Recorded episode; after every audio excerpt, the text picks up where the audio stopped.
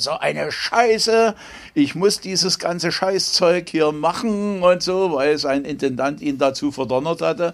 Ich habe keine Lust mehr. Ich stelle jetzt den Mist denjenigen auf den Tisch, die dafür verantwortlich sind. Na, was glauben Sie denn, wer das war in der DDR?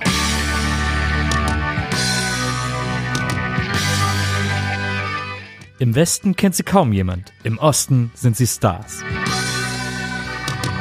Also gerade wenn man in die Rockmusikerszene der DDR schaut, äh, stellt man eben fest, praktisch in jeder Band gab es jemanden, der auch Berichte geschrieben hat. Na, ich muss euch mal offenbaren, also ich war EM und so weiter. Hat er von sich aus dann gesagt? Hat er von sich aus gesagt. Musikjournalist Thorsten Groß ist auf den Spuren einer Band, die Geschichte geschrieben hat. Und als wir gerade so einigermaßen fertig waren, Hände hoch. Ja, und da haben sie uns dann erwischt. Und im Nachhinein in den Akten stand dann, dass die uns schon in der Melodie beobachtet hatten.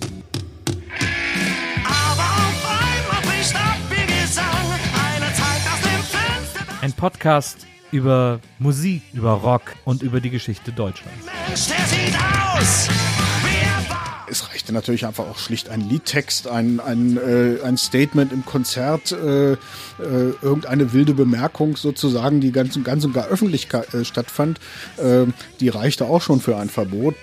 Ich habe nicht gesagt, dass sie verboten sind, sie sind nicht mehr existent. Remft war, Remft war ein cleverer und sehr klug beobachtender Chef dieser ganzen äh, riskanten, politisch riskanten äh, Rocktruppe.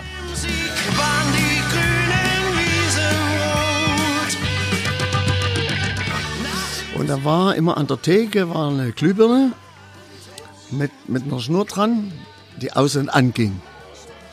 Und wenn eine Kontrolle kam von der AWA, wenn eine Kontrolle kam von der AWA, dann blinkte er und dann mussten wir sofort, was weiß ich, von Satisfaction umschalten auf äh, Schlafe ein, mein Kind von äh, Manne Kruch. So. Und dann waren die zufrieden, sind wieder gegangen und dann ging es weiter. Ah, ah, ah. Wir wiederholen das nochmal, wir konnten es nicht zu Ende spielen. Pop kann alles, Renft. Ein Podcast von Lautgut.